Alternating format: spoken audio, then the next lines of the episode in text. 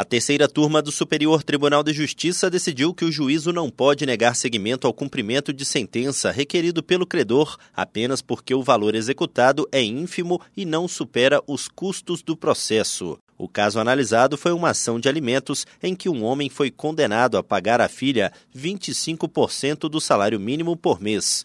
A condenação incluiu a obrigação de pagar, a título de honorários sucumbenciais, o valor de R$ 58,37 para a Defensoria Pública do Tocantins, que assistiu a menor durante o processo. Após o trânsito em julgado, a Defensoria deu início à fase de cumprimento de sentença, buscando receber os honorários. Veio, então, outra sentença, dessa vez extinguindo a fase de cumprimento, sob o fundamento de que a movimentação do Poder Judiciário para a execução desse valor tão pequeno ofenderia os princípios da eficiência e da utilidade da tutela jurisdicional. A defensoria apelou à segunda instância, mas o recurso foi desprovido pelos mesmos fundamentos.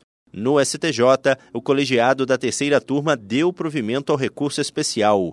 A relatora, ministra Nancy Andrighi, observou que no ordenamento jurídico vigente não há autorização para que o juízo negue seguimento ao cumprimento de sentença pelo fato de o valor executado ser ínfimo. Segundo ela, não é possível admitir a interpretação de que, nessa hipótese, faltaria interesse processual à parte, já que a tutela jurisdicional requerida é útil e necessária. Para a ministra, embora o valor possa ser considerado pequeno individualmente, é preciso considerar que a Defensoria Pública, na função de representar pessoas pobres, patrocina um grande número de processos com baixo conteúdo econômico.